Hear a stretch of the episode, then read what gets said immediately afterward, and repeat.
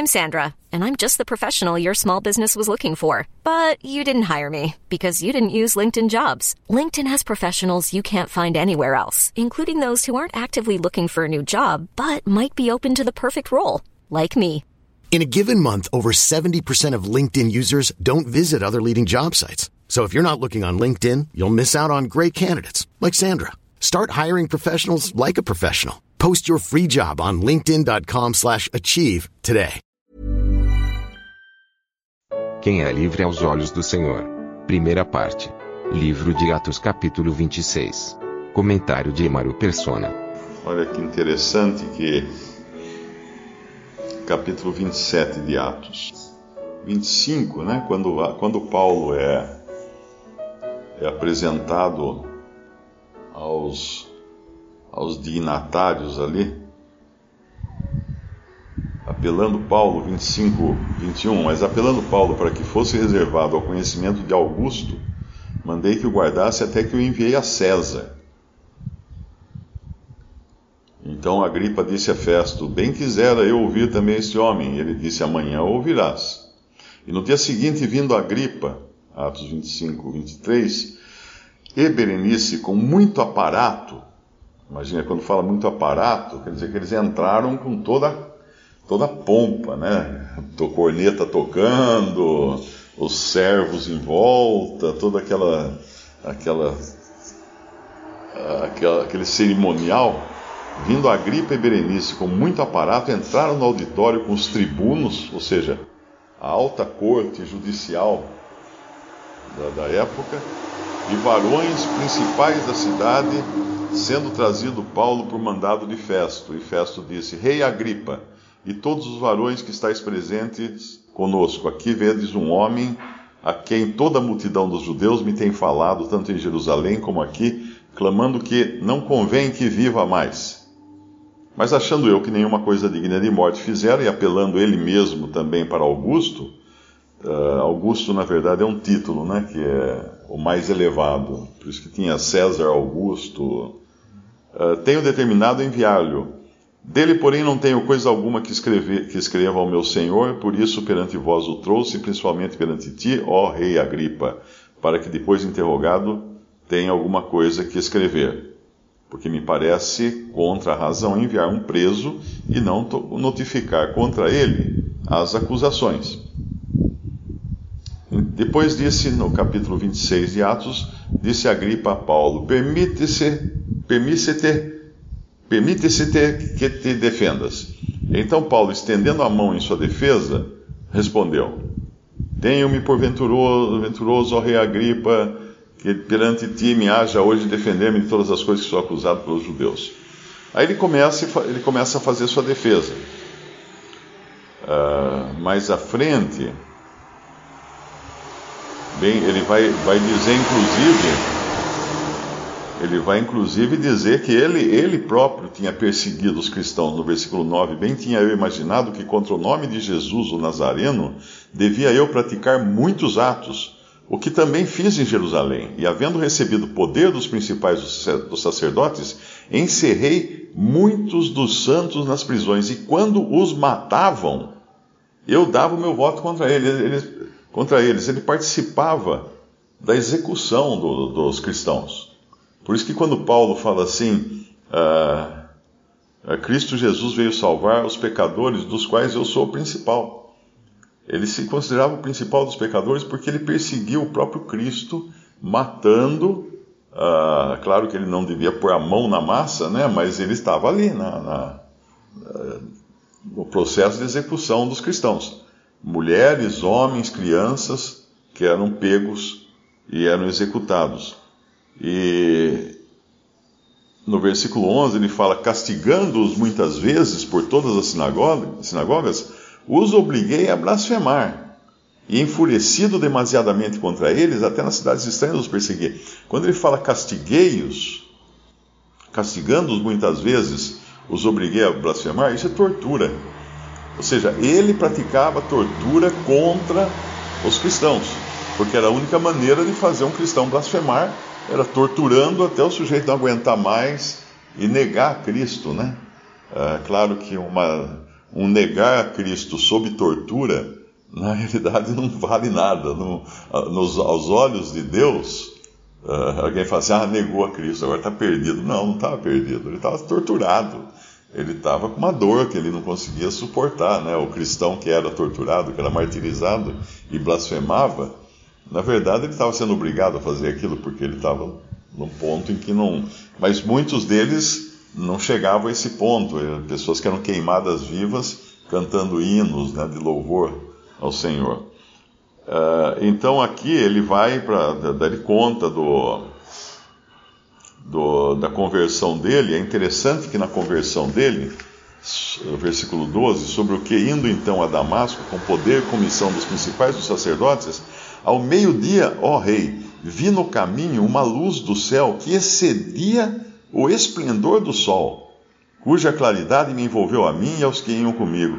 É muito interessante essa descrição que ele faz da luz do céu, porque das duas outras vezes que ele fala isso, uma é lá na, na conversão dele, que é em Atos 9, versículo 3, que fala: indo, indo no caminho, aconteceu que chegando perto de, Damasco, subitamente o cercou um resplendor de luz do céu. Essa é a descrição que, que fala da. que Lucas, que está escrevendo Atos, dá de Paulo. O, o, cercou um resplendor de luz do céu. Uh, depois, em Atos 22, ele vai dizer: Ora, chegando Aconteceu que, indo eu já de caminho, chegando perto de Damasco, quase ao meio-dia, de repente me rodeou uma grande luz do céu. E agora, quando ele vai contar para Agripa, ao meio-dia, ó rei, vi no caminho uma luz do céu que excedia o esplendor do sol. Então é uma, é uma, é uma experiência crescente. Isso fala também da experiência do cristão, né? Ah, na conversão de Paulo, ele viu uma luz do céu. Depois ele viu uma grande luz do céu. Depois ele viu uma luz do céu que excedia o sol. Ou seja, uma coisa fantástica, de, de, de, de brilhante, né? E na experiência do crente é o que acontece também. Quando nós conhecemos a Cristo, a luz brilha sobre nós. Mas à medida que nós vamos conhecendo a Cristo mais e mais, a luz vai brilhando cada vez mais. Então, quem conta da sua experiência de conversão tinha um conhecimento de Cristo que era muito menos, e uma apreciação até de Cristo que era muito menos aquela que tem anos depois de, de estar vivendo nessa luz. Né? Uh, tem uma passagem que fala. Uh, até que, até que os, até que o sol esclareça, a luz esclareça nos vossos corações, até a que estrela da alva exatamente. É 2 Pedro, capítulo 1, versículo 19. E temos muito firme a palavra dos profetas, a qual bem fazeis em estar atentos, como a uma luz que alumia em lugar escuro, até que o dia esclareça e a luz da alva apareça em vosso coração. É interessante que é progressivo também. Então é bonito ver que o conhecimento que nós temos de Cristo, ele é progressivo, a apreciação que nós temos de Cristo é progressiva, e haverá um dia em que nós vamos ficar envoltos nessa luz. Uh, no, no dia em que a estrela da alva aparecer, né? Nós, nós, estamos hoje num lugar escuro. Quer dizer, a luz já faz grande diferença para nós hoje. Mas vai, haver um dia em que a estrela da alva vai aparecer no, em vossos corações, em nossos corações, quando nós estivermos diante da face de Cristo. Aí não tem, não tem luz que se, que se equipare a essa. Então, aqui, quando Paulo faz a sua defesa, ele conta da sua experiência de encontrar o Senhor mas aqui ele já está bem avançado na, na, na, carreira da fé, então a luz excedia o esplendor do sol, em Atos 26, 13. E, e no versículo 14, o Senhor fala: Saulo, Saulo, por que me persegues? Dura coisa te é recalcitrar contra os aguilhões. E disse eu: Quem é, Senhor? E ele respondeu: Eu sou Jesus, a quem tu persegues. E depois o Senhor fala para ele, versículo 17: Livrando-te deste povo e dos gentios a quem agora te envio, para lhes abrires os olhos e das trevas os converteres à luz e do poder de Satanás a Deus, a fim de que recebam a remissão dos pecados e sorte entre os santificados, ou parte entre os santificados pela fé em mim. Quando, quando Paulo se converte lá em Atos 9, a revelação que Deus dá a Ananias, Atos 9, 10, e havia em Damasco, então, ao mesmo tempo que o Senhor estava tratando com Saulo, uh, no caminho da, de Damasco, ele já estava preparando um servo, um discípulo, do qual nós eu acho que não ouvimos mais falar nele, mas por isso que cada um tem uma posição importantíssima na palavra de Deus, mesmo que seja uma vez só citado, e cada um na vida também tem uma, uma missão importantíssima. Mesmo que não apareça nos palcos, mesmo que não apareça nas luzes, mesmo que não apareça na mídia, às vezes é uma ação só que Deus reserva para aquele para aquele servo, para aquele filho seu. Mas é uma ação tão importante quanto a de Ananias receber Saulo na sua casa e dar os primeiros passos, como uma criança que você ensina a andar de bicicleta sem rodinha. Você segura no selinho atrás assim e ela dá os primeiros, as primeiras pedaladinhas assim e consegue daí se equilibrar sozinha. Então esse Ananias é um que o Senhor levantou para isso. E havia em Damasco um certo discípulo chamado Ananias, em Atos 9, versículo 10, e disse-lhe o Senhor em visão: Ananias, ele respondeu: Eis-me aqui.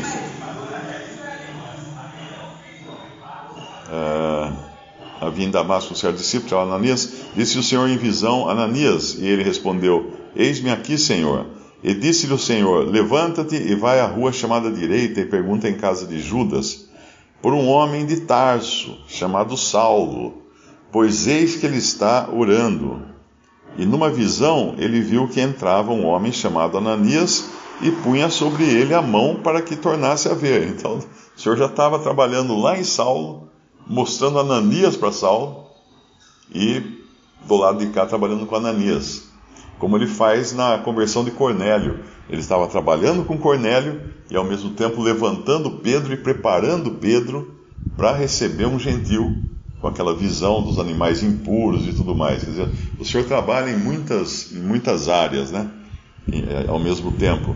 E respondeu, versículo 13, respondeu Ananias, Senhor, de muitos ouvi acerca deste homem, quantos males tem feito aos teus santos em Jerusalém. E aqui tem poder dos principais dos sacerdotes para prender a todos os que invocam o teu nome. Disse-lhe, porém, o Senhor: Vai, porque este é para mim um vaso escolhido para levar o meu nome diante dos gentios.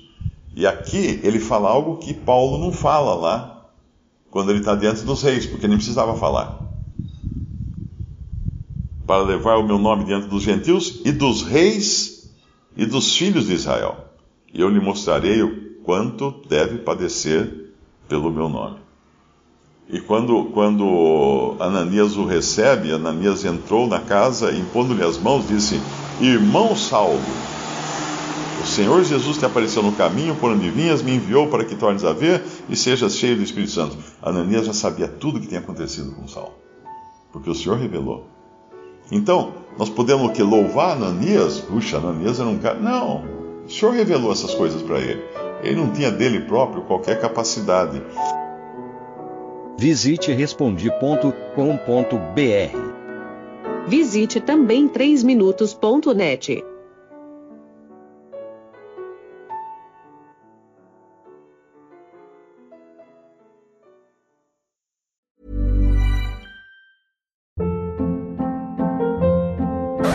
Hold up. What was that? Boring. No flavor. That was as bad as those leftovers you ate all week. Kiki Palmer here, and it's time to say hello to something fresh and guilt-free. Hello Fresh. Jazz up dinner with pecan-crusted chicken or garlic butter shrimp scampi. Now that's music to my mouth. Hello Fresh. Let's get this dinner party started. Discover all the delicious possibilities at hellofresh.com.